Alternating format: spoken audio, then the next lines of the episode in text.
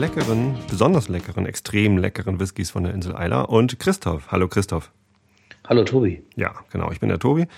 Äh, wir sind bei den Pappkameraden, dem Podcast, bei dem es irgendwann mal vor über einem Jahr darum ging, äh, dass die Internetgemeinde mir eine Million, anfangs zwei Millionen, jetzt nur noch eine Million, alles wird billiger, Euro schenkt, damit ich jeden Tag äh, äh, Einschlafen-Podcast aufnehmen kann. Hm, Ist nicht passiert bisher, aber na, wer weiß ja, was noch kommt. äh, aber eigentlich geht es hier wirklich auch nur darum, dass ich äh, einen Podcast habe, in dem ich machen kann, was mir gefällt. Und im Moment gefällt mir sehr gut äh, Whisky trinken mit Christoph. Christoph ist nämlich unser Dauergast hier. Der ist so oft da, dass er sich jetzt sogar ein eigenes Mikrofon gekauft hat, mit dem er noch besser aufnehmen kann. Ja, das kon konnte ja auch so nicht weitergehen mit der Tonqualität. Schändlich. Ja, und jetzt klingt das gleich tausendmal viel besser als über das äh, Headset, glaube ich. Schön, ja. Du hast, noch- man hört deinen Raum noch ziemlich gut, ist ein bisschen hallig, aber das ist nicht so schlimm. Ich habe jetzt auch mein Mikrofon, ähm, das hat ja so schöne Stelzen. Das kann man in verschiedene Positionen äh, bringen. Ich habe es jetzt in so eine leicht geneigte Position mir zugewandt gestellt. Vielleicht ist es auch, liegt es daran. Oder weiß Also man- ich nicht. Ich kenne mich nicht aus. Ja, das ist, du hast ja dieses Samsung Meteor USB-Mikrofon. Ähm, das sieht ja so aus wie eins von Elvis, so ein altes, ne? So irgendwie so ein, Sau cool. ja, sau cool. Und da spricht man halt direkt von vorne rein. Also nicht von oben, nicht von der runden Seite, also nicht von, der, nicht von der Kuppel, sondern kennt man Von vielleicht von, von alten Elvis-Aufnahmen. Direkt von vorne spricht man da rein, ja. Bedeutet, dass es jetzt so besser klingt? Ja, Jetzt bin ich allerdings gebückt. das ist nicht so gut. ja. Nee, du musst schon bequem sitzen, sonst macht das ja alles keinen Spaß. Ja, So, ich habe hier auch, ich habe auch gerade keine besonders gute Körperhaltung, fällt mir gerade auf. Ich sitze hier auf dem Sofa, auf dem ich normalerweise liege, knirsch, knarsch, so. Und bin noch so ein bisschen gebückt, ja. Ja. Ich habe hier auch wieder alles neu. Ähm, ich habe ja seit kurzem ein Mischpult ähm, und benutze einen Rechner nur für Skype und einen anderen Rechner nur für den Stream, damit sich das nicht immer gegenseitig ins Gehakel kommt. Und ja, aufnehmen mache ich ja sowieso mit dem äh, mit dem Dings hier, mit dem, mit dem Tascam. Insofern, ich glaube, ich habe jetzt ein Setup, das, das einigermaßen geht. Letztes Mal habe ich den äh, Skype-Call noch über meinen alten PowerBook G4 15 Zoll Mac gemacht. Äh, da, ja. Der ist einfach zu schwachbrünstig, glaube ich, für Skype. Das geht nicht mehr. Der er kann nicht eigentlich gar nichts mehr. Kann eigentlich gar nicht wahr sein, oder? Für Skype. Oh du, das musst du besser wissen als ich. Eigentlich braucht man doch für Skype keine Rechenkraft. Na egal, jetzt läuft Skype auf dem PC, den ich extra jetzt hochgefahren habe. Ähm, der ist ganz neu und ganz schnell. Der muss das können. Aber es war schwierig, da Skype drauf zu installieren. Das war ganz erstaunlich. Und zwar ist das ein äh, Windows-PC mit Windows 8. Und ich kannte Windows 8 noch gar nicht so gut und wollte dann Skype installieren und dann ähm, hat die Skype-Webseite mich irgendwie in den Microsoft App Store ähnliches Gedöns äh, für Windows 8 gebracht. Das ist, läuft ja jetzt so ähnlich wie auf dem iPhone mit so einem App Store. Und da habe ich Skype über, diesen App Store installiert. Und das war auch gar nicht so einfach, weil ich da erstmal einen Microsoft-Account für brauchte. Und dann ging das alles nicht, dann hat das irgendwie wochenlang nicht runtergeladen. Also wirklich wochenlang. Das hat ewig da gedauert. Und dann ähm, wollte ich das starten dann konnte ich mich da aber auch nur mit diesem Microsoft-Account einloggen. Das wollte ich aber nicht. Ich habe ja einen Skype-Account, den wollte ich ja weiter benutzen. Naja, und letztendlich habe ich diese App dann wieder deinstalliert und dann habe dann gesagt, übrigens, ich bin hier irgendwie Windows 7, gib mir mal Skype für Windows 7 und dann habe ich das richtige Skype runtergeladen und da geht alles wie immer.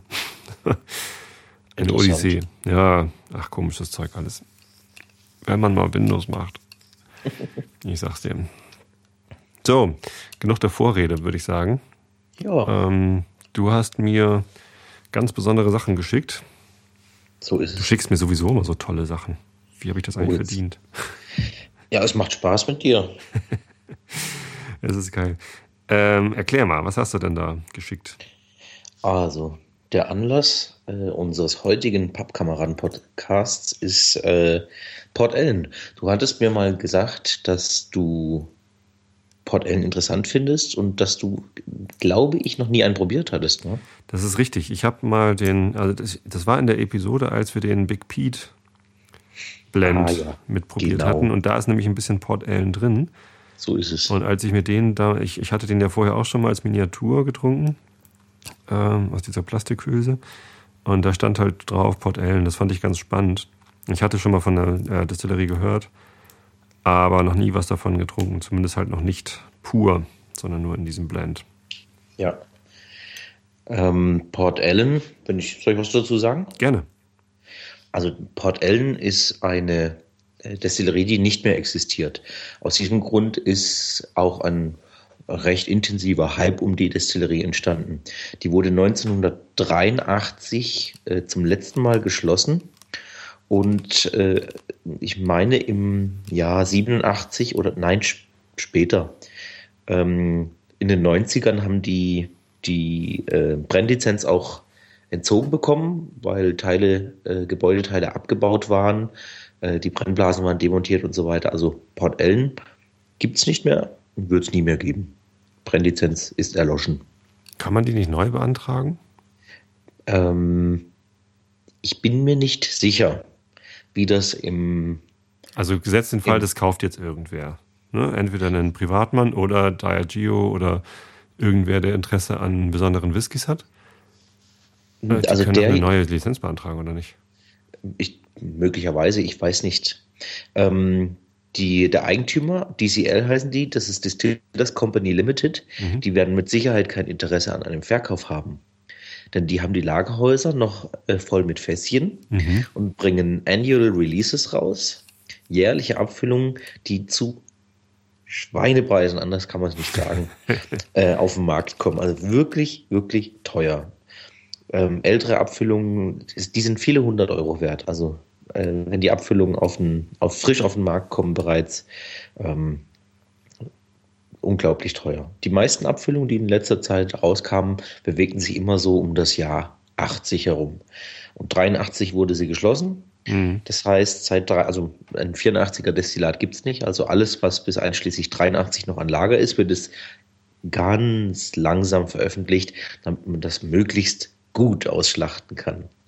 Nichtsdestotrotz, Port Ellen ist äh, eine tolle Brennerei gewesen, hat früher viel für die Blended-Industrie gearbeitet, äh, aber hat äh, viele, viele schöne Fässer gefüllt, unter anderem auch First Fill und Refill Sherry Fässer. Und wenn man die Farbe des heutigen Whiskys anguckt, den wir da haben, den 18-jährigen, das ist ein First Fill Sherry Fass gewesen. Der ist nämlich richtig dunkel. Mhm. Ja, aber bevor wir dazu kommen, äh, eben hast du gesagt, äh, wurde zum letzten Mal geschlossen. Das klingt ja aufregend. Äh, wurde die also schon öfter geschlossen oder was ist damit los? Ähm, das ist ein Schicksal, das das Port L mit vielen äh, schottischen Destillerien teilt. Ähm, es gab äh, in, in gewissen Abständen immer schlechte Zeiten, wirtschaftlich schlechte Zeiten für die Whisky-Industrie. Und das hat dazu geführt, dass sie zwei und, nee, 1929 das erste Mal geschlossen wurde. Mhm. Und dann war sie sehr lange zu. Dann hat sie erst 66 wieder, äh, wurde sie wieder eröffnet, 1966. Das kann man alles wunderbar äh, über diese schottischen Destillerien, kann man viel über, über sie bei äh, Wikipedia lesen. Ah, okay, da gibt es also ausführliche Artikel dann dazu.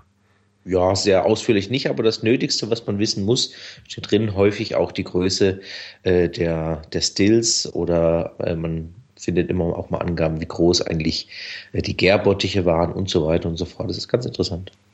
Okay. Ja, das klingt aufregend. Ja, also wie gesagt, ich hatte davon schon mal gehört von dieser Brennerei und vor allem wusste ich halt, dass die geschlossen ist und beziehungsweise nicht mehr brennt. Mhm. Und ähm, das macht es natürlich spannend. Andererseits, die Whiskys, die man heute trinkt, die sind ja eh alle mindestens also mindestens drei Jahre, aber die meisten schottischen Whiskys ja eher zehn bis zwölf Jahre schon alt. So, mhm. und ob, ob, die in den letzten 10 bis 12 Jahren noch was gebrannt haben, spielt ja für diesen Whisky keine Rolle. Aber bei so einem Lafroig oder so, da weiß man halt, die brennen jetzt immer noch und es wird auch in zwölf Jahren noch Lafroig geben. Das ist bei Port Ellen eben nicht so. So ist es. Die hatten irgendwann mal noch eine große Melzerei gebaut und die steht heute noch. Und die Melzerei beliefert immer noch sehr, sehr viele Destillerien ah. auf der Insel Isla. Also irgendwie steckt was von dem Herz von Port Ellen, steckt noch in allen mit drin oder in vielen. Es ist ja ähm, gar nicht so, dass jede Destillerie ihre eigene Melzerei hat, oder? Nein, das können die sich die meisten gar nicht leisten. Äh, das ist sehr, sehr aufwendig und du brauchst dafür Personal und mm, in, in der äh, Intensität oder in, in der Menge, in der heute gebrannt wird, kann sich kaum einer selbst versorgen. Äh, Lafroig beispielsweise und Kiloman auf der Insel Isla äh, melzen einen Teil selber. Mhm. Aber wirklich nur einen Teil, den Rest bekommen sie. Äh, Hardback äh, bezieht von, von Port Allen Maltings, Bunnerhaven teilweise auch, mhm. äh, Lagavulin, Kalila. Und das ist dann ja. wahrscheinlich aber alles dann äh, rauchiges Malz oder haben die auch nicht rauchiges Malz hergestellt in der Melzerei? Die und machen rauchiges Malz und nicht rauchiges Malz. Machen sie beides? Genau. Okay. Und dann kriegt jede Destillerie in ihrer, nach ihrem Wunschrezept. Es ist ja ähm, schwierig, ähm, Rauch zu dosieren hm. im Malz. Deswegen geht man eigentlich hin, wenn man einen schwächer äh, rauchigen äh, Whisky erzeugen möchte, geht man hin und mischt rauchiges mit nicht rauchigem Malz, um äh, das ein bisschen dezenter oder ein bisschen äh, weicher hinzubekommen. Okay. Aha, und das Mischen macht dann die Melzerei und nicht die Brennerei. Genau, die Brennerei kriegt im Prinzip äh, im, im Normalfall die fertige Rezeptur geliefert. Aha. In großen, ähm, äh, nee, nicht Container, ähm, Tank, so Tanklaster kommen da und die kippen das, kippen das Malz dann auf den Hof sozusagen. In ein Loch auf dem Hof. Okay. Spannend. Ja. Hätte ich jetzt auch nicht gedacht. Ich dachte, das machen sie dann in der Destillerie. Naja. Warum nicht? Dann macht das eben die Melzerei. Aber ja, gut. Ähm, es gibt ja für Malz gibt es ja noch äh, andere Verwendungszwecke. Ne? Weißt du, ob die ähm, Port Ellen Melzerei dann auch Malz für Bier oder sowas liefert? Für Bier braucht man ja auch Malz. Richtig. Ähm, letztes Jahr, als ich auf Eila war, hatte Lafroig ein Bier, ein Ale, äh, das dann auch noch in Lafroig-Fässern äh, gelagert war. Äh, ich gehe mal davon aus, dass das Malz davon auch von Port Ellen Maltings stammt. Okay. Ich kann es mir sehr gut vorstellen, aber genau wissen tue ich das nicht. Das auf der Insel Isla gibt es ja auch eine, eine Brauerei. Bierbrauerei. Genau, also Ales werden gebraut. Ich glaube, es heißt Isla Ales Brewery, nagelt mich nicht fest die gehört unter anderem einem ehemaligen deutschen äh, evangelischen Pfarrer. Also deutsche Bierbraukunst mit schottischen ja. Rauchmalzen. Er hat da äh, mit, ein, mit ein paar Partnern hat er die ähm, Brauerei eröffnet vor einigen Jahren und die machen äh, eine wirklich große Anzahl unterschiedlicher Ales. Cool. Und äh, der Name ist bekannt des Mannes, also der Mann ist bekannt. Der heißt Professor Walter Schobert. Das habe ich schon mal gehört. Mhm. Der schreibt Whiskybücher unter anderem. Ist das? Das, das ist der. Der, äh, der ähm, schreibt genau der Bücher, aber der macht auch so eine Zeitschrift, oder?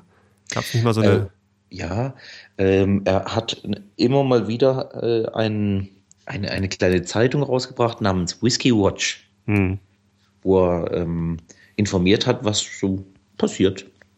Okay. Ja, genau. Heute würde man das als Blog machen. Und ach, der hat die Brauerei da. Bierbrauerei. Witzig. Ja, das ist interessant. Alles klar. Gut, aber ähm, ich glaube, jetzt machen wir die Flasche auf, oder? Ich habe schon eingeschenkt. Ach, du hast schon eingeschenkt? Alles ja, klar. Ja, dann drehe ich auch mal hier die. Ah, hier die Flasche auf.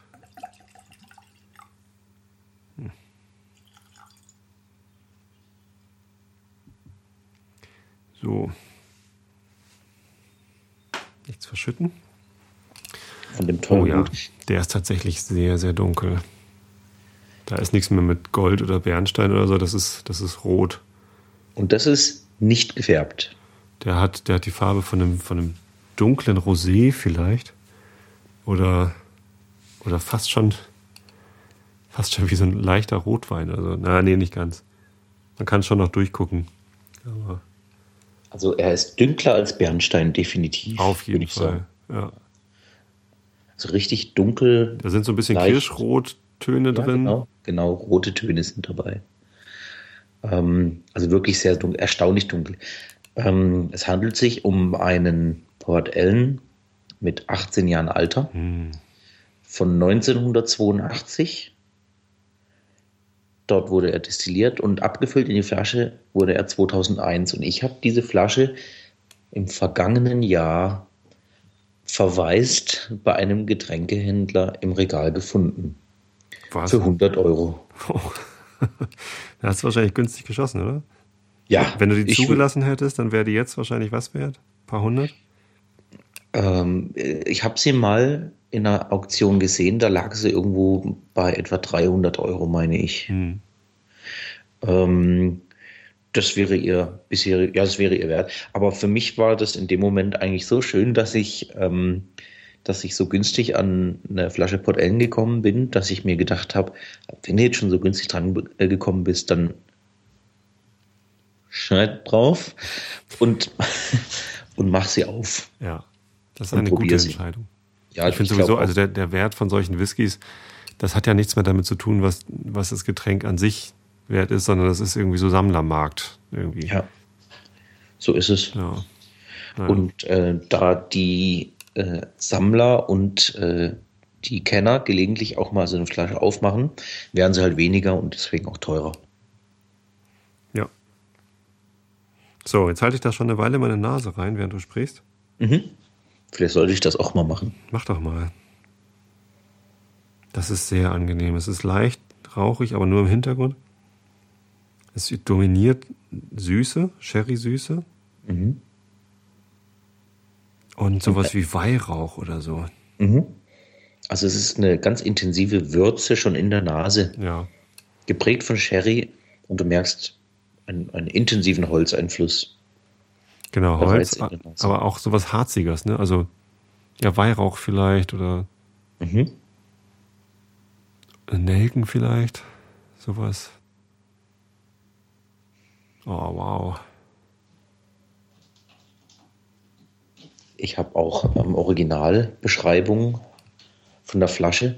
Ach, das könnte man vielleicht noch dazu sagen. Also es ist eine unabhängige Abfüllung. Es okay. ist jetzt nicht eine Abfüllung, die von ähm, Port Ellen selbst gemacht wurde, sondern die nennt sich The McGibbons Provenance.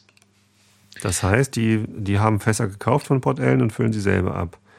Genau, die Aber haben Fässer es gekauft. Sind, es sind nur Fässer von Port Ellen. Es ist jetzt kein kein Blend oder so. Und möglicherweise war das auch nur ein Fass, aber die Information äh, ist hier nicht, ist hier nicht auf der Flasche drauf. McGibbons Provenance, dieser McGibbon, äh, der ist auch bekannt. Der heißt nämlich Douglas McGibbon. Und er ist der Douglas von Douglas McLean, äh, Douglas Lane. So. Ah, okay. Douglas Lane ist äh, ein großer unabhängiger Abfüller und diese Serie mit Gibbons Provenance, da werden immer schöne Sachen abgefüllt. Da gibt es von jung bis alt alles, also das kriegt man, ähm, ich würde sagen, bei 30 Euro kriegt man schon eine Abfüllung von McGibbons Provenance, kann aber auch ältere für viel mehr Geld bekommen. Mhm. Und die haben immer unterschiedliche Farben der Etiketten, also ein rundes Etikett in der Mitte. Und blau steht für Winterdestillation. Und jetzt haben wir hier einen aus einer Winterdestillation. Aha. Schmeckt man das, Winter und Sommer? Ich weiß nicht, ob ich das schmecken würde. Ich hatte noch nicht die Möglichkeit, ähm, einen gleich alten Whisky aus unterschiedlichen Jahreszeiten zu probieren. Ähm, äh, die Umgebungstemperatur beim Brennen spielt auf jeden Fall eine Rolle. Ähm, das Destillat wird äh, äh, durch. Fange ich an? Ja. Okay. Also warum wir jetzt gerade verwirrt klingen, äh, wir hatten leider einen Internetausfall, ähm, was schlecht ist bei einem Skype-Gespräch.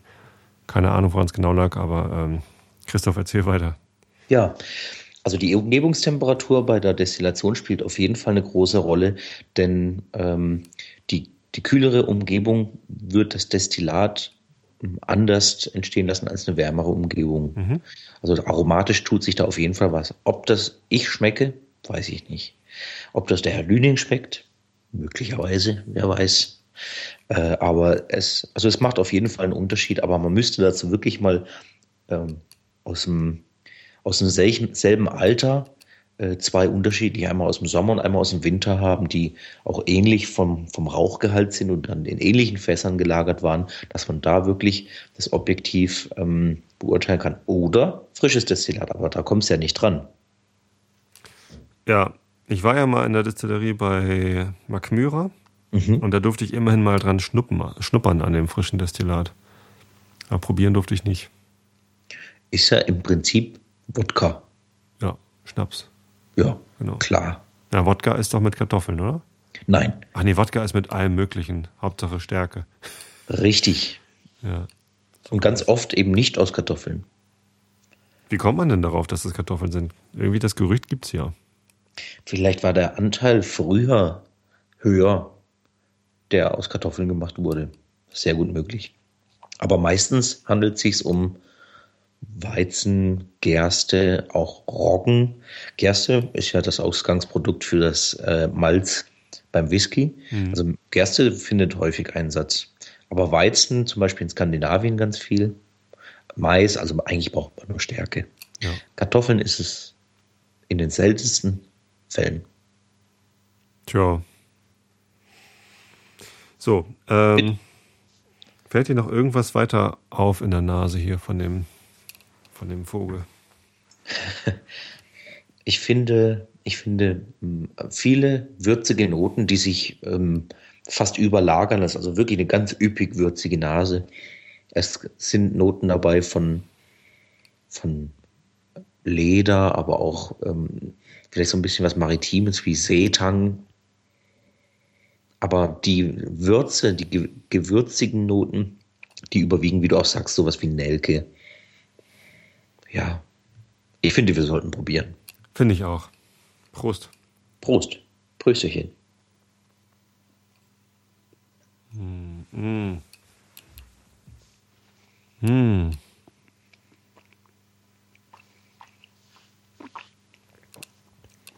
Da kann ich jetzt oh, mit Fug und Recht behaupten, sowas habe ich noch nicht im Mund gehabt. Ein Schwabe würde wahrscheinlich sagen, da ist ein Gusch voll. Mm. Was, was heißt das? Da ist einen ganzen Mund voll. Mm. Jetzt beim Rund, also ich, ich habe mich zuerst gar nicht getraut, das runterzuschlucken, ist viel zu schade. Aber ähm, habe ich dann doch gemacht und da dachte ich, ah, das ist Ayla, das ist so ähnlich wie. Jetzt bin ich gespannt. Und das hat mich überrascht, weil, also auf einmal konnte ich es irgendwie vergleichen mit irgendwas anderem. Da war so ein bisschen. Es sollte so, dich er So ein bisschen erinnern. alter Bomo, so 18 Jahre alter Bomo oder so. Ähm, Jackpot. Okay, warum?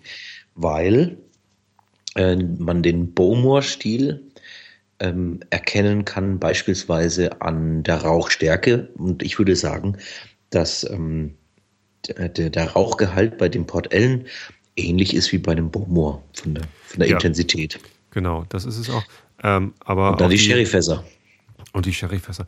Aber auch der, also da war so ein ganz klarer Biss irgendwie. Also das ist nicht, nicht scharf, nicht hart, auch nicht viel Alkohol, aber so ein, so ein leichter Biss irgendwie im, im Abgang noch, der, der nicht unangenehm ist, sondern einfach nur sagt so, ja, übrigens, ich gehe jetzt hier deine Kehle runter. Ähm, das hat mich sehr an den, an den Beaumont erinnert. Ähm, aber im Mund, bevor ich ihn runtergeschluckt habe, war das äh, unvergleichlich mit irgendwas, was ich vorher im Mund hatte. Da habe ich so ein bisschen an äh, den Tobermory 15 gedacht, der ja auch so eine wahnsinnige Komplexität hat, obwohl der ganz anders schmeckt. Ja. Also, der hat ganz andere Aromen, aber ist ähnlich, äh, ähnlich strukturreich. Äh, es, es, es ist ein recht euliger, also ein öliger Körper. Ähm, mhm. Wie bei dem Turbo Mori 15 auch. Der, der Körper vom, vom Turbo Mori 15 das hat auch sowas, sowas Öligeres, einfach eine andere Viskosität vielleicht im Mund. Ist aber auch gleichzeitig warm und samtig so. Mhm. Ähm, bringt auch das rüber, was der Geruch verspricht, dieses mit starken Gewürzen. Dann maritime Noten und diese Gewürze also geleitet von, von diesem, ich würde sie als winterlichen Gewürze bezeichnen. Ja, genau. Wie Nelke, Pfeffer und sowas. So eine, wie, wie, du, wie du sagtest. Ein äh, bisschen Lebkuchen tatsächlich. Genau. Lebkuchengewürze. Genau, genau, da wollte ich hinaus drauf. Ja. Also es ist eine richtige Explosion eigentlich im Mund. Also der ist, das, was er in der Nase verspricht, hält er im Mund auch ein. Vielleicht nicht in derselben Kombination oder Intensität, aber ebenso voll. Tatsächlich Und vielleicht auch so ein bisschen Orangenschale oder so. Bittere Orangenschale. Da muss ich nochmal probieren. Ich auch. Gute Idee. Oh, der ist toll.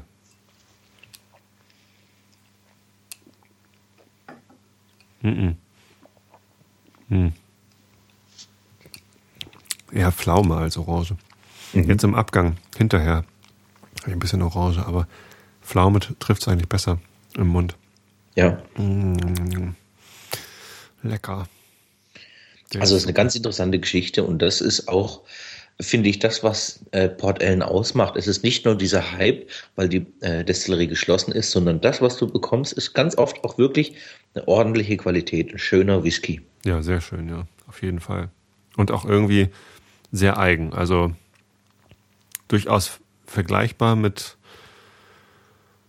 ja, Bowmore, also, also dieser zwölfjährige Bowmore, auch wenn das irgendwie so ein Darkest ist oder so, mhm. ähm, da habe ich bisher noch nichts geschmeckt, was mich so richtig vom Hocker gehauen hat. Also die sind mhm. eher flach. Sie sind auf jeden Fall weicher und nicht so üppig wie dieser, wie dieser Port Ale. Nicht so strukturreich, nicht so interessant, sondern also durchaus lecker. Ich mag die auch, die Bowmores. Ähm, der 18-jährige Bowmore, mit dem man den hier wohl eher vergleichen sollte, weil das gleiches Alter hat, mhm. ähm, der ist schon reicher. Der ist auch sehr lecker. Ähm, Aber etwas floraler, nicht so würzebetont. Richtig. Ja. Genau, nicht so würzig. Nicht so Nelke, ja. Zimt, vielleicht Anis sogar ein bisschen hier. Der Port Ellen bleibt jetzt auch ganz lange noch im, im Mund und äh, du merkst im Abgang. Ist immer noch äh, da, ja. Genau, du merkst ein bisschen was von dem Rauch noch, aber viel deutlicher ist diese, dieser Sherry-Stempel. Mhm. Der bleibt immer noch. Also Sherry merkst du, diese, diesen Holzeinfluss mit Sherry-Aromatik, der bleibt ganz lang. Das ist auf jeden Fall First Fill. Ja. Ja, also bei der Farbe muss eigentlich. Mhm. So, jetzt muss ich da was drin lassen in dem Glas, damit meine Frau den auch gleich noch probieren kann. Du hast bestimmt ja noch ein zweites Glas, das du nehmen kannst, oder? Ja, habe ich. Wir wollen ja noch was probieren, habe ich dich genau. überredet. Obwohl du eigentlich gestern, was hast du erzählt? Wo warst du? äh, das war ein Junggesellenabschied. Ah, wer heiratet? Äh, ein, ein Schulfreund von mir und mein gegenwärtiger Steuerberater. okay. Ähm, der hat sich entschlossen, nächste Woche zu heiraten und äh, dann haben wir ihn gestern abgeholt und haben einen, eine Brauereibesichtigung gemacht. Ah, wo denn? Äh, in, in Freiburg bei der Brauerei Ganter. Mhm. Und ähm, da findet man immer wieder Sachen, die man aus dem, aus dem Whisky-Bereich kennt. Denn äh, in, vielen Schritten gleicht die Bierproduktion der Whisky-Produktion. Irgendwo trennt sie es dann, denn wie Bier wird ja bekanntermaßen nicht destilliert und es hat Hopfen. Genau, ansonsten genau der Punkt. Ne? Da wo dann die die Maische quasi dann, äh, wo sich der Alkohol gebildet hat, mhm. da schmeißt man dann beim Bier irgendwie noch Hopfen rein und lässt das nochmal irgendwie durchziehen und filtert es dann. Mhm. Und äh, bei Whisky wird es gleich ab, abgeseit und destilliert. Richtig. Ja. Und äh, das ist dann schön, ähm, sowas mal äh, wieder zu sehen. Äh, es hat Spaß gemacht. Dann sind wir in Freiburg fein essen gegangen und dann waren wir noch in einer bekannten Freiburger Kneipe äh, mit einer exzellenten Whisky-Auswahl. Nennt sich Schlappen. Aha. Und da bin ich dann mehr oder weniger versumpft. Okay. Was hast du da getrunken? Ich hatte einen Macallan 12 Jahre. Mhm. Dann habe ich einen Rest aus einer Flasche probieren dürfen äh, von einem Whisky aus Tasmanien. Ach. Und der war, der war großartig. hat einen sehr fruchtigen Eindruck gemacht, hat an, an irischen Whisky ein bisschen erinnert.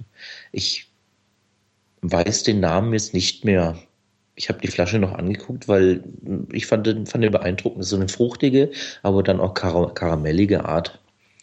Ähm, muss ich mal nachforschen. Wenn ich die Flasche sehe, dann äh, erkenne ich sie auch wieder. Und dann hatte ich noch einen Highland Park, eine unabhängige Abfüllung, äh, eine fassstarke von dieser Signatory Vintage, die fast starken Abfüllungen mhm. in dieser breiten, so eine breite Flasche. Recht markant. Okay. Ja, und das war schön, tolle Kneipe. Wirklich. Ganz Aber urig. wenn ich richtig verstehe, äh, ohne Table Dance und nackte Frauen und so. Ohne Table Dance und nackte Frauen. Frauen dürfen trotzdem rein, sollten allerdings die Kleider anlassen. Macht man das bei euch im, im Schwabenland, da Freiburg? Nee, ist das Schwabenland? Ja, ne? Nein. Nein. Oh, jetzt habe ich es wieder durcheinander gekriegt. Entschuldigung. Ich, ich wollte dich nicht beleidigen. Die Schwaben sind ja Stuttgart. Du warst doch schon hier unten. Das ja. Südbaden. Südbaden, ja. Nee. Ach ja, ich habe ja auch sogar Verwandtschaft da gehabt. Aber äh, was ist jetzt passiert? Irgendwas ist hat ein Geräusch was? gemacht? Ich weiß nicht, glaube glaub ich. Achso, nee, ich habe eben, oh, ich habe den Browser offen gelassen. Oh Mann, das ist, oh, das ist schwierig der Rechner, der gerade Skype macht, der hat jetzt noch einen Browser offen und wenn mir jetzt jemand eine Up.NET-Nachricht schickt, dann macht das wahrscheinlich Bedum oder Facebook oder so.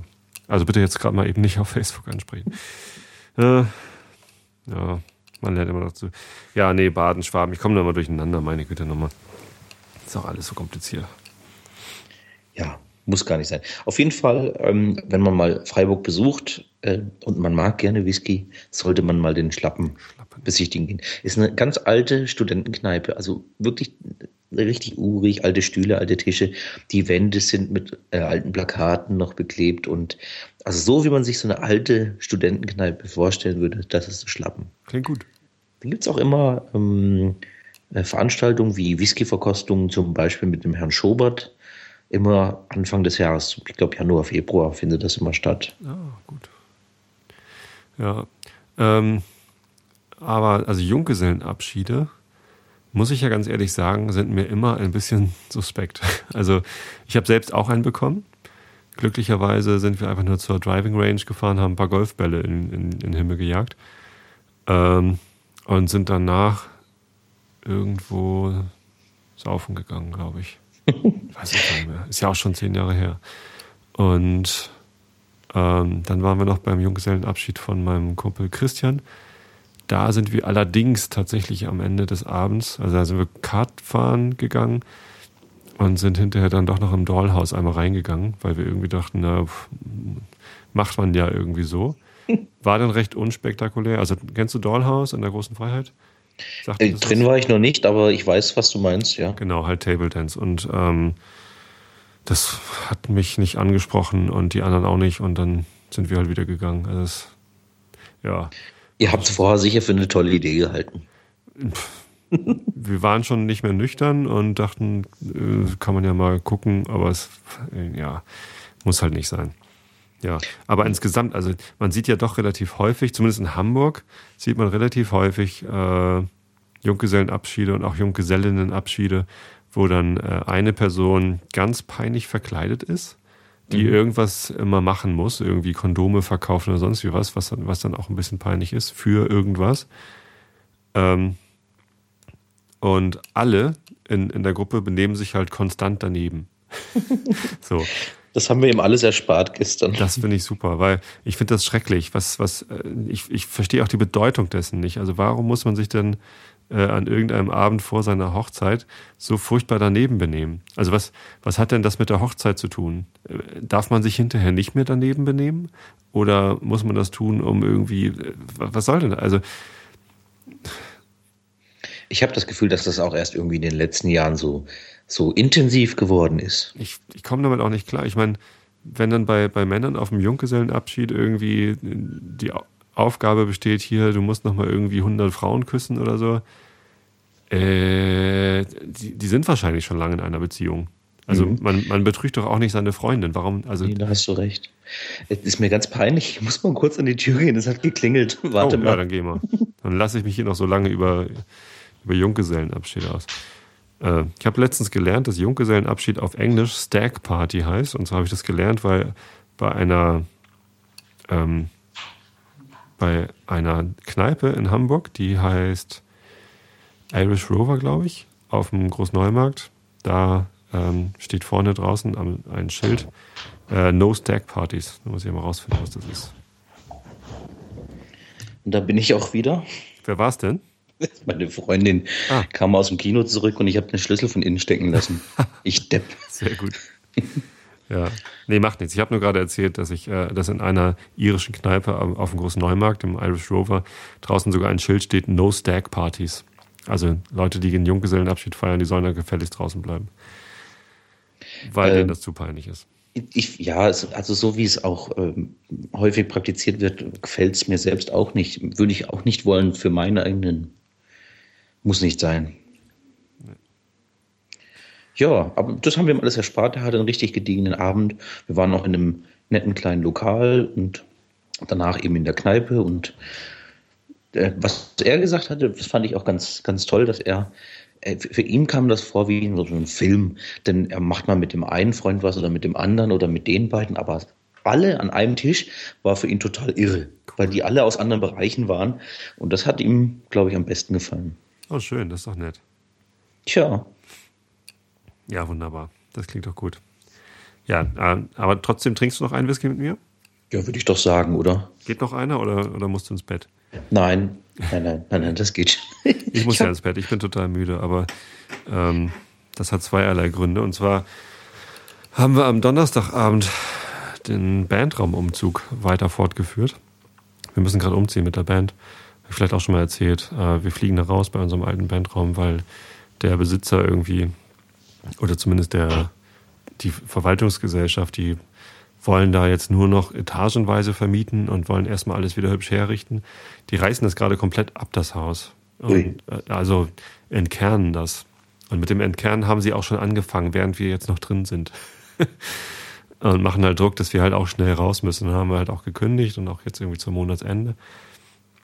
Haben zum Glück auch schon einen neuen Raum. Wir dürfen bei der Band Moonrise, äh, könnt ihr mal auf die, auf die Domain moonrise.de klicken. Wer kennt sie nicht? Kennst du? Nö. ist auch eine kleine Hamburger Band. Die haben aber immerhin schon mal so ein bisschen, also die haben einen Plattenvertrag, glaube ich, mit irgendwem. Irgendein Label äh, hat äh, die Alben veröffentlicht, die haben zwei oder drei Alben schon. Ähm, die machen so Grufti-Musik. Also nicht, ja, kriege ich wahrscheinlich auf die Fresse von denen, aber das ist so Elektro, düster, weiß gar nicht, welche Richtung das ist. Halt mit Keyboards aber dabei und, und Gitarre, Bass, Schlagzeug und Sänger. Ähm, und die sind auch so Gothic Festivals und so.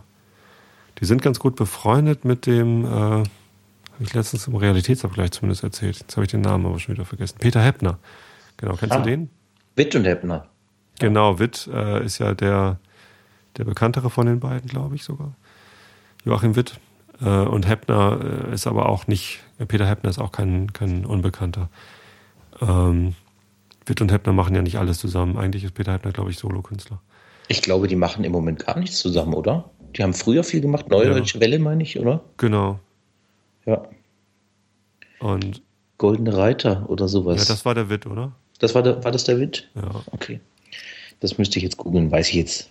Weiß ich naja, zumindest der Peter Heppner, der ist auch Hamburger und die sind irgendwie ganz gut befreundet und da fahren sie dann auch um, wohl manchmal mit auf Tour und so. Also die haben so ein, so ein bisschen mehr Erfolg als wir. also deutlich mehr Erfolg als wir, äh, weil wir ja so gar keinen haben. Wir, wir machen ja auch nichts. Ähm, ist insofern nicht schlimm. Ähm, sind aber nette Jungs alles. Also wir, wir, kennen die schon, schon länger und die kommen auch ab und zu zu unseren Konzerten und wir zu denen und so. Ganz nett. Also ich habe gestern was Lustiges gehört. Na. Und zwar dein ähm, Podcast-Kollege, der Holger Klein. Ja. Der hatte mal was mit Knorkator gemacht. Echt? In so einem Rammstein-Stil haben die ein, ein Lied äh, gemacht namens Eisbär. Aha. Hast du noch nie gehört? Nee. Musst du mal bei Knorkator YouTube eingeben. und Holger Klein, Eisbär? Ja, ganz also genau. Also diese, diese NDW, dieser NDW-Song oder was? Ähm, ich Jetzt möchte ein Eisbär sein. Nee, anders. Am kalten äh, Polar. Es, ah doch, natürlich. Irgendwie so in der Art muss Dann das sein. Dann ja. ich nicht mehr schreien. Alles jetzt jetzt habe ich mich geoutet als NDW-Nulpe, aber da war ich ein bisschen zu jung. Äh, Eisbären müssen nie weinen. Ja, genau, das ist es. Die Nummer haben sie gemacht? Ja, Knorr Carter und Holger Klein. Geil. Irre, irre. Ich habe mich, hab mich kaputt gelacht. Sehr schön. Ja, muss Kannst ich gleich verlinken. Muss, ja, ja, muss ich gleich suchen und dann verlinke ich das auf jeden Fall. cool. So, jetzt habe ich hier gerade wahrscheinlich irgendwie GEMA äh, Rechte verletzt, weil ich den Text gesungen habe. Wahrscheinlich habe ich den Text sogar falsch gehabt. Ich auch seit der, ähm, seit der neuen deutschen Welle-Zeit nicht mehr. Ich habe den auch mal gecovert. Da hatte ich irgendwie so eine Kellerband mit ein paar Kumpels und da haben wir den auch gespielt. okay. Da kommt am Ende, es ist ja, äh, sind immer die gleichen drei Akkorde und wenn er fertig ist mit Singen, dann kommt irgendwie noch so ein bisschen Gitarrengeschrummel. Und da habe ich irgendwie auf meiner alten Heavy Metal Gitarre, die jetzt hier ohne Seiten an der Wand hängt, weil sie nämlich auch kaputt ist, habe ich irgendwie mit einem Drumstick und tausend Verzerrern habe ich rumgeschrubbelt. Muss ich mal gucken, ob ich die Aufnahme noch habe. Ist bestimmt genauso lustig. ja, genau. Also bei denen ziehen wir jetzt mit ein und am Donnerstagabend haben wir da weiter äh, den Umzug gemacht. Leider hatte ich vergessen, dass da noch ein Elternabend ist, wo ich irgendwie mit hin muss und morgens hatte ich auch noch irgendwie meinen Fahrradschlüssel vergessen. Das heißt, ich musste noch bei einer bei einer Nachbarin mein Fahrrad mit anschließen. Der musste dann abends noch den Schlüssel vorbeibringen. Und äh, das Ende vom Lied war, dass ich erst um eins, Viertel nach eins war ich im Bett. Und um sechs, Viertel nach sechs klingelte der Wecker und ich musste wieder raus. Das war zu wenig Schlaf, um dann irgendwie den Tag zu arbeiten. Und sowas steckt mir dann immer in den Knochen. Naja, jetzt muss ich morgen früh wieder hin und wieder noch Sachen rausschleppen aus unserem Bandraum. Ärgerlich. Ja, deswegen bin ich müde. Und ich habe heute eine halbe Cetirizin genommen übrigens. Also Vorwarnung. Ich habe jetzt seit, seit Dienstag hatte ich keine Cetirizin genommen. Ich habe gerade ganz schrecklich Heuschnupfen. Heute habe ich es halt nicht mehr ausgehalten. Habe ich doch wieder eine genommen, obwohl ich wusste, dass ich davon sehr müde werde äh, und ganz schlechte Laune bekomme. Also am, am Dienstagabend hatte ich richtig depressive Verstimmung. Und das war nicht von schlechten Eltern. Also, und da wusste ich nicht, woher das kam. Das fiel mir erst hinterher ein, dass Cetirizin das auch als Nebenwirkung haben kann. Und das hat mich am Dienstagabend voll erwischt.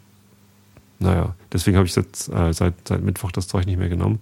Aber heute ging es nicht anders. Also wenn ich gleich anfange, richtig schlechte Laune zu kriegen, dann liegt es daran. Du, ja. Ich habe das schon gehört im, in, in der Mittwochsausgabe vom äh, Realitätsabgleich. Ja, genau, da habe ich es schon genau. erzählt. Da war ich gerade ganz froh, dass ich das entdeckt hatte, dass, dass das daran lag und habe das dann abgesetzt. Aber heute ging es nicht mehr. Und ich hatte natürlich auch nichts anderes da. Ich habe ganz viele tolle Tipps bekommen, was man statt Cetirizin nehmen kann. Ähm, aber die Mittel, die irgendwie vielversprechend klangen, die waren halt verschreibungspflichtig. Ich muss erstmal zum Arzt hinrennen und gucken, ob der mir was verschreibt. Das habe ich natürlich noch nicht geschafft. Auf den Versuch mit der, äh, mit der Gelomethode und der Ahoi-Brause würde ich allerdings verzichten. ja. Irre Idee. Wirklich ja. eine irre Idee. ja, ich würde das auch nicht machen, glaube ich. Ich finde Gelomethol an sich immer schon eklig dann manchmal. Ich habe ähm, früher bei der Bundeswehr hast du immer Gelomethol bekommen äh, in rauen Mengen. Warum? Und früher habe ich äh, das bei Erkältungen ganz oft genommen. Heute äh, habe ich wirklich Probleme. Ich, ich habe das Gefühl, die löst sich bei mir mittlerweile schneller auf. Also ich kriege Bauchschmerzen. Ah, das ist nicht gut. Nee, ist nicht gut. Auch wenn du, auch wenn du sie eine halbe Stunde vorm Essen nimmst? Ich denke mal ja. Das sollte man tun. Also Kilomethol direkt vor dem Essen ist auch nicht gut, sondern hm. Am besten so eine halbe Stunde vorm Essen oder 20 Minuten, damit die schon durch den Magen durchgewandert ist, wenn du dann isst. Und wenn du dann isst, dann, und, dann schiebt es das halt irgendwie auf jeden Fall in den, in den Darm, bevor sich das auflöst. Mhm. Das ist ganz gut. Oder eine Viertelstunde oder so. Naja. Hier, wir sind ja nicht bei der Gesundheitsberatung, wir machen ungesundes Richtig. Zeug und zwar trinken wir Alkohol. Naja, so ungesund. Also wenn in den richtigen Mengen konsumiert, ist es sicherlich nicht ungesund. Richtig. Müssen wir ja nicht immer alles verteufeln, oder? Nee, verteufeln nicht, aber ich würde jetzt auch nicht sagen, dass es gesund ist. Na, vielleicht, ja, man weiß das nicht, ne? Mit den ganzen. Aber was gesund ist dazwischen, ähm, sollten wir vielleicht das Glas mit Wasser spülen. Also ich in meinem Fall, ich habe nämlich jetzt nur ein Glas. Und Goethe hat mal was gesagt mit Wasser. Mal sehen, ob ich das noch zusammenbekomme. Ähm, äh, Wasser, Wein allein macht dumm, das beweisen die Herren bei Tische. Wasser allein macht stumm, das beweisen im Wasser die Fische. Weil ich beides nicht will sein, gieße ich Wasser in den Wein. Ich glaube, das hat Goethe gesagt. Sehr schön. Und äh, viel Wahres dran. Also Ich denke, wenn man was, wenn man Alkohol trinkt, ist Wasser der Schlüssel zum Glück. Mhm. Ja, ich kann das nicht machen. Ich habe zwar zwei Gläser, aber in dem einen ist noch der Port Allen und in dem anderen ist bereits der Kal Ila, oh, den wir jetzt probieren werden. Hänge ich hinterher, dann muss ich den jetzt mal Ich habe den nur gerade eingegossen. Das mache ich jetzt auch. Damit ich, damit der sich schon mal entfalten kann. Pump. Äh, ich versuche gerade zu entziffern. Was ich da drauf geschrieben habe? Äh, was auf dem Glas steht. Ich habe da, ich dachte mal, ich wüsste das, was das für Gläser sind. Ich habe hier so Nosing-Gläser, die habe ich mal irgendwie für drei Euro bei, bei der Weinquelle geschossen. Mhm. Die standen da so rum. Und die mussten weg? Ja, es waren so zwei einzelne, die sie noch da stehen hatten. Dann habe ich die irgendwie, ja, ich, drei Euro, dachte ich, ist günstig. Kann ja nicht schaden. Nimm's mal mit. Die haben so diese typische Nosing-Glas-Form, so ein bisschen wie ein kleines Weißweinglas. Mhm. Kurzer äh, Stiel. Diese Sherrygläser, ne? Ja. Ich glaube, das heißt Copita Nosing-Glas oder irgendwie sowas. Ein bisschen, ein bisschen größer als Sherrygläser sind sie schon, glaube ich. Also Sherrygläser sind, glaube ich, noch kleiner. Ist mehr so wie ein Portweinglas. Mhm. Die sind, glaube ich, größer. Okay. Ah, dann weiß ich, was du meinst. Ja, ja, ich weiß, welches du meinst. Der, jetzt haben wir Kalila. Genau. Und zwar auch einen, den man äh, praktisch schwierig nur bekommen kann, weil den muss man sich bei der Destillerie direkt kaufen. Der wird nur dort verkauft. Und da warst du ja aber. Da war ich ja letztes Jahr zum Fesch Ile, wo ich dann dieses Jahr auch wieder hingehe. Ah. Hm. Nächsten Monat. Oh, geht das schon wieder los? Ach Gott sei Dank, ich warte jetzt schon so lange drauf. Ja, schaff das wieder nicht. Ja, irgendwann schaffst du das auch. Wenn ich groß bin, fahre ich da mal hin. Ja, genau. Gute Idee. Und äh, ja, die kann man, die Flasche kann man dort dann kaufen. Und das ist, äh, ich finde das immer spannend, wenn man sich mal äh, was, oder wenn man jemandem mal was anbieten kann, was er halt nicht an jeder Ecke bekommen kann. Und ist denn das ähm, dann jedes Jahr das gleiche oder schmeckt das jedes Jahr anders? Also sind das dann Jahrgänge oder haben die so, so eine Hausmarke, die irgendwie möglichst immer gleich schmeckt, aber, aber die es halt nur dort gibt? Also sie haben auf die Flasche nicht äh, drauf geschrieben, dass es äh, Batch 1, 2, 3, 4, 5 wäre. Ähm, die machen sicherlich einige Fässer für diese Abfüllung, die ist auch immer fast stark. Und sie haben jetzt aber drauf geschrieben, Distillery Limited Edition, bottled in 2007. Mhm. Also 2007 abgefüllt und das ist, denke ich mal, die Angabe für, in Anführungsstrichen, den Jahrgang, zumindest mhm. das Abfüllungsjahr in dem Fall. Und daran müsste sie auseinanderhalten können. Und da die 2007 in die Flasche gefüllt ist und wir letztes Jahr 2012 hatten, haben die sicherlich einige Fässer abgefüllt. Ja, wenn das da seit fünf Jahren steht. Ja, und äh, vielleicht also, gibt es ja auch noch eine Weile was davon. Aber dann ist es auch gut möglich, dass bald mal eine neue rauskommt. Ich kann es dir sagen, nächsten Monat. Oh ja. ja, und er ist aber stark, fast stark. 58,4 Volumenprozente. Hm. Ist jetzt die Frage, ob ich gleich Wasser dazu tue oder ob ich einmal so probiere. Hm. Also achten, ja, ist schon viel, ne? Ähm, ich probiere trotzdem mal so, ich wage es. Der Herr Lüning würde es nicht tun. Über 50 geht nicht. Aber ja. dass der letzte für uns heute ist. Oh, interessante Nase, ne? Ja, man riecht den, den typischen Kalila-Rauch, der auch so ein bisschen teer medizinisch riecht. Mhm.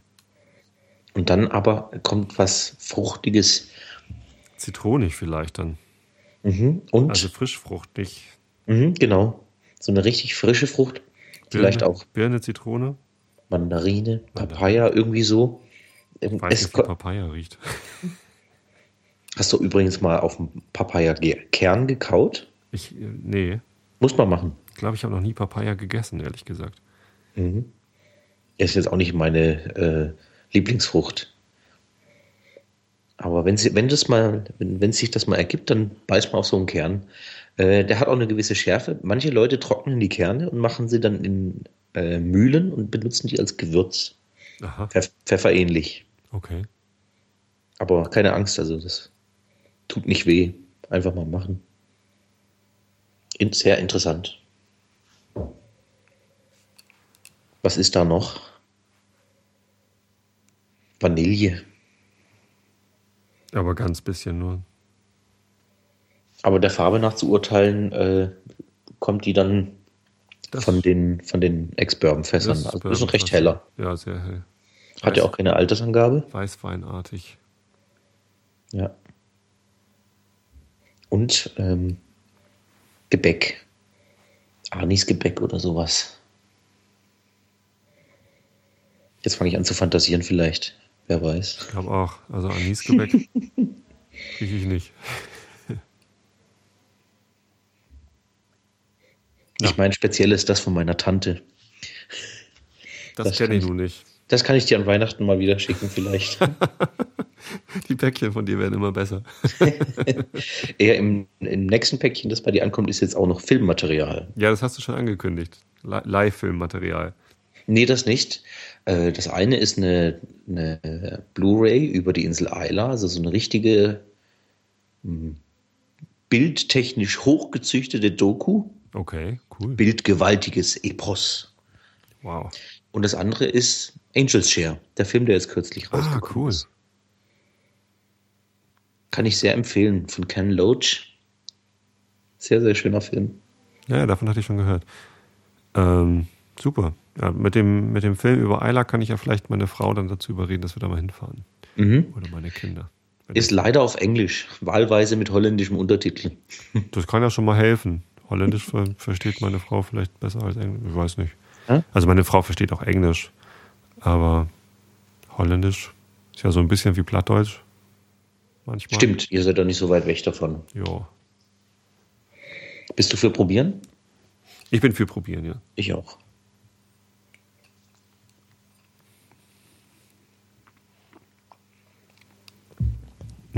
Also ich habe jetzt einen ganz, ganz kleinen Schluck genommen. Und das ist schon sehr, sehr alkoholisch. Also da ist jetzt der Alkohol deutlich. Ich muss da auch ein Tröpfchen Wasser reinmachen.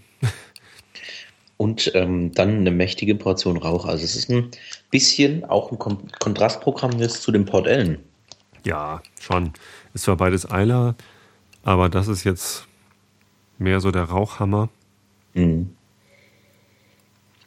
Und eben auch nicht, nicht Sherry, sondern, sondern Bourbonfass. Schmeckt man mhm. auch. Also das kommt schon durch. Ja. Ähm, und eben, also ich finde, Karl Ihler hat immer dieses, äh, ja, medizinisch, ölig, so ein bisschen nach Teer, so. Mhm. Und ähm, was ich bei Kalila immer feststelle, ist, dass äh, dann die, das Aroma, das du dann, oder der Geschmack, der sich im Mund ausbreitet, immer unterstrichen wird von einer gewissen Süße. Das ist sowas Obligatorisches bei Kalila. Mhm. Ist bei dem jetzt nicht so intensiv, aber es ist da. Ja. Früher war Kalila der normale Zwölfjährige mein Lieblingswhisky. Also da stand ich total auf dieses medizinische. Ich, Lakritze vielleicht eher, ne, als mhm. medizinisch. Sowas. Mhm. Also sowas wie Erwachsenenlakritz. Ähm, da, da stand ich total. Mittlerweile nicht mehr so, ehrlich gesagt. Also, wenn ich jetzt einen Kalila trinke, dann denke ich mir, echt, das war dein Lieblingswhisky? Hm, da kanntest du aber bestimmte andere Sachen noch nicht. ja, der Geschmack entwickelt sich auch weiter. Ich habe eine Weile gebraucht, ähm, bis ich Kalila verstanden habe.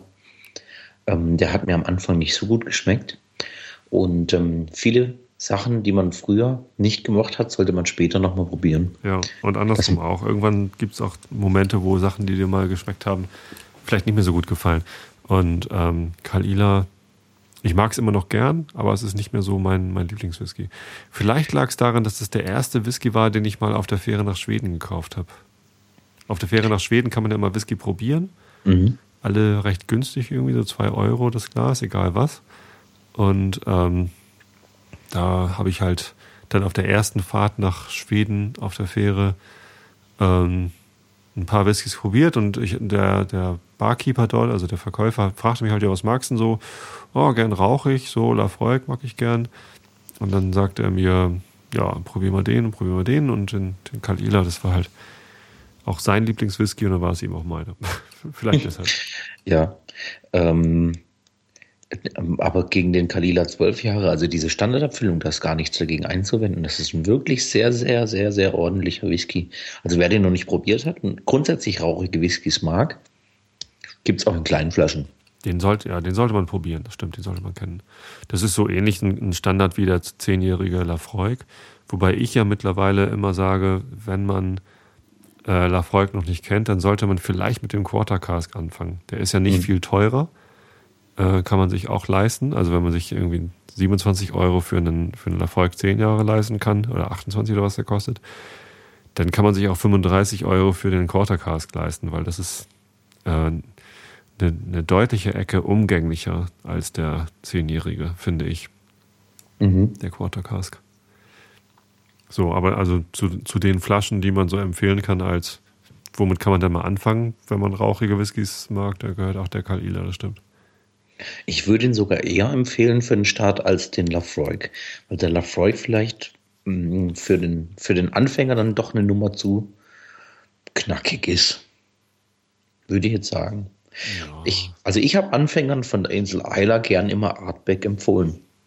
Ach, der ist aber ganz schön knackig.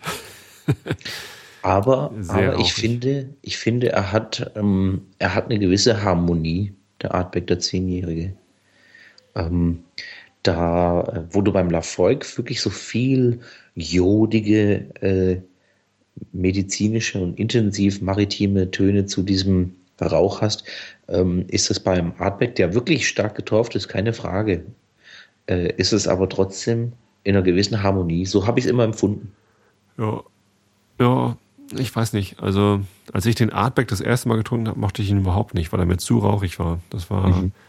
Das war mir eine Spur zu hart. Ich habe da lange gebraucht, um, um mich an den ranzutasten. Mittlerweile mag ich ihn auch gern. Am liebsten den Fliederberg Rock. ja, ich bin ja, das hatten so wir schon ein paar Mal. Auf, auf Mixgetränke, aber im Fliederberg Rock ist der Artback 10 unschlagbar. Also ich fange jetzt übrigens auch mal an, äh, die Sachen, die wir probieren, in dem Pappkameraden-Podcast irgendwie zu Papier bringen oder besser zu Internet. Mhm. Ähm, ich mache jetzt eine Seite fertig, wo ich ähm, unter anderem auch äh, so, so, ein paar Eckdaten wie Show Notes, mache ich Whisky Notes, ähm, zu den Whiskys, die wir probieren, dass man da vielleicht mal was nachvollziehen kann oder wenn man mal äh, was anderes probiert, mal hingucken kann. Ein Whisky-Blog sozusagen. Genau. Sehr so schön. in der Art. Für einen Whisky- und Genuss-Blog. Ja, ja. Wunderbar. Hast du schon einen Namen dafür? Ja, ähm, Domain ist schon reserviert. Mhm. Wird beim nächsten Mal verkündet. Alles klar. Gut, dann gedulden wir uns noch so lange. Ja. Aber musst du sowieso mal haben, damit du auch mal hier einen Flatter-Topf ähm, haben kannst. Ich habe mich auch bei Flatter angemeldet ja. und das erste, was passiert ist, sind drei Flatters reingekommen vom Herrn Bayer. Ach so, wahrscheinlich über Twitter dann, ne? Ja, genau, über Twitter. Irgendwelche Tweets von dir geflattert. Ja, siehst du. Irre, äh, wie, ich habe hab das gar nicht kapiert. Ich hatte mich gerade angemeldet, bloß über Ping, Ping, Ping. Du hast ja sicherlich keine Nachricht bekommen. Ach, übrigens, er hat jetzt sich bei Flatter angemeldet. Nee, habe ich nicht. Man kann bei Flatter alles flattern, was es auf Twitter gibt. Und äh, eigentlich alles, was eine URL hat, kann man flattern. Mhm. Ne? Und dann, äh, äh, wenn diese URL quasi noch niemandem gehört, dann muss man äh, quasi halt später dann, also wenn derjenige, dem das gehört, äh, das dann claimen will, dann, dann musst du sich halt registrieren bei Flatter und ja, bei Twitter ist es halt so, da musst du dich damit authentifizieren oder Flick, Flickr oder mhm. ähm, ADN, alle diese Netzwerke, da kann man sich ja dann irgendwie über OAuth irgendwie, äh, kann man diese Dienste miteinander verbinden. Und dann hast ja. du quasi bewiesen, dass diese Dinge, die schon mal geflattert worden sind, äh, die gehören. Und das ist passiert. Ja. und das habe ich aber nicht, nicht mitbekommen. Also. Aber ich, ja. ich war kurz von den Socken und dachte, das war jetzt aber schnell, wie ist denn das passiert? ja, schon länger her. Das automatische Flattern von, von Tweets äh, funktioniert jetzt leider nicht mehr, weil Twitter ihre API, ähm, ja, also Twitter ist recht picky, was die Verbindung zu anderen Apps angeht. Das ist ziemlich mhm. ärgerlich. Deswegen benutze ich jetzt mittlerweile auch mehr Up.net als Twitter. Mhm weil die Clients einfach besser funktionieren. Also bei Twitter habe ich es jetzt schon öfter gehabt, dass meine Clients, sogar der äh, Client von, von Twitter selbst, dann sagt, nee, ich kann gerade nicht twittern, äh, Rate Limit exceeded oder so. Ja. Und das ist doof. Ja. Dann gehe ich halt lieber zu Up.net. Das kostet zwar was, aber es, es gibt auch kostenlose Accounts. Ich habe auch einen kostenlosen Account. Da kann man halt nur 40 Leuten folgen. Im Moment reicht mir das noch, aber ich bin auch gerne bereit, da dann demnächst mal Geld zu bezahlen, wenn ich mehr als 40 Leuten folgen möchte. Äh, ich habe es kurz überlegt. Ich wüsste gar nicht, ob ich. Ich müsste es mal ausprobieren, aber 40 schaffe ich wahrscheinlich nicht so schnell zu knacken. Auf Twitter. Auf, ähm, auf Twitter sowieso bisher ja. nicht, aber auf app.net. Ich muss es mal ausprobieren, habe es noch nie. Bist du da schon? Nee, eben nicht. Achso, ja. Da gibt es eine URL, join.up.net slash from slash Tobi Bayer, dann kann man kostenlos dabei sein. Ich glaube, du hast es neulich ja. mal irgendwo gepostet. Ne? Letztens ne? getwittert und auf Facebook geschrieben, ja. Ja. Ja. Ich klicke da mal drauf. Mach das mal. Ich finde das ganz nett. Das ist, also, ja, technisch ist es natürlich recht ähnlich zu dem, was Twitter macht. Mhm. Ne? Also, man kann zwar mehr Zeichen eingeben, 256 statt 140, aber ähm, ansonsten funktioniert es ähnlich.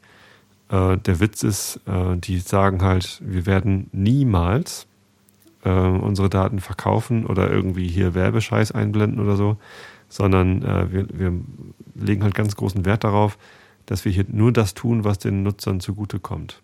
Es gibt immer noch Realkeeper. Huh? Was ist Realkeeper? Real Keeping. Du musst es real keepen. Also, ah ja, keep it real. Keep it real. Ja. Ähm, und dafür nehmen sie halt Geld dann von den, von den Nutzern. So. Mhm. Ja, ist nicht geht. verkehrt. Ja. Und von, weißt du wenigstens, woran du bist. Von App-Entwicklern, die halt die API benutzen wollen, nehmen sie 100 Euro pro Jahr und von normalen Nutzern 36 Euro pro Jahr. Das ist ja auch nicht wirklich teuer. Mhm. Ähm, kann man also mal machen. Und die App-Entwickler haben dafür halt die Sicherheit, dass diese API über die die Apps dann äh, Up.NET benutzen, nicht abgeschaltet oder so doll geändert werden, dass sie es nicht mehr richtig benutzen können. oder von das, Twitter aufgekauft. Das ist das Problem, das bei Twitter gerade passiert. Ne? Da haben halt Entwickler haben Apps dafür gebaut und diese Apps haben auch einen großen Anteil am Erfolg von Twitter. Und Twitter sagt jetzt, nö, äh, das gefällt uns nicht so, wir wollen die Leute lieber auf unseren Sachen haben, damit wir halt die Werbung einblenden können, die sie jetzt verkauft haben, für sehr, sehr viel Geld. Mhm. Ähm, und das ist halt das Ärgerliche an Twitter. Tja. Egal. Ähm, der schnöde Mammon. Der schnöde Mammon, genau. So, ich habe ja. ein bisschen Wasser reingetan übrigens. Ich auch und habe auch schon das zweite Mal probiert und ah. er will gar nicht mehr aus meinem Mund raus. Ist ein sehr, sehr angenehmer Abgang von diesem Kalila. Mhm. Mit Vanille und ein bisschen Butterscotch-Noten, diese Zitrusfrucht. Ähm, oh, sehr warm jetzt. Das mhm. ist der strahlt so eine Wärme aus wie, hm, wie so ein Kaminofen gerade. Und der passt zum Wetter heute. Ja, ist ja nicht so schön warm heute. Wobei hier im Norden hat teilweise die Sonne geschienen, war aber recht bei, frisch. Bei uns hat es geschifft den ganzen Tag. Tag. Ja, heute Morgen hat es auch ganz schrecklich geregnet hier, aber ja, den Nachmittag war es ganz gut. Wir haben Winterreifen abgezogen und Sommerreifen draufgezogen heute. Kann man im äh, Schwarzwald wahrscheinlich noch nicht machen, oder? Habt ihr noch Schnee? Nö, nö, nö, ist nichts mehr da. Also der Winter war jetzt lang genug. Hm. Habe ich vor kurzem was gelesen bei Facebook, da habe ich mich kaputt gelacht. Und der Oscar für, äh, die, für den besten Hauptdarsteller geht an Winter für seine Rolle als Frühling. genau. Das habe ich auch gelesen. Da habe ich das schön. sogar letztes Mal schon erzählt. Das kann auch sein. Aber sensationell. Ja. Gibt immer Leute mit tollen Ideen. Mhm. Ja. In diesem Sinne, lassen wir uns ins Bett bringen, oder? Du willst schlafen gehen? Ja, können wir machen. Ich hab, haben wir alles probiert. Harte Nacht gehabt. Alles klar. Ja, dann danke ich dir für die Whisky-Proben, die du mir geschickt hast und fürs Dabeisein. Schön war's. Demnächst gibt es dann Link, Links auf deinen Blog bei pappkameraden.de. Und, und ja. zurück. Alles klar. Vielen Dank, Christoph. Ja, ich äh, wünsche euch allen einen schönen Abend. Genau, so, das war Pappkameraden 26. Ähm, die nächsten Pappkameraden-Episoden sind schon geplant übrigens, ähm, werden wie gewohnt auf Facebook, Twitter und auf pappkameraden.de angekündigt. Bis zum nächsten Mal.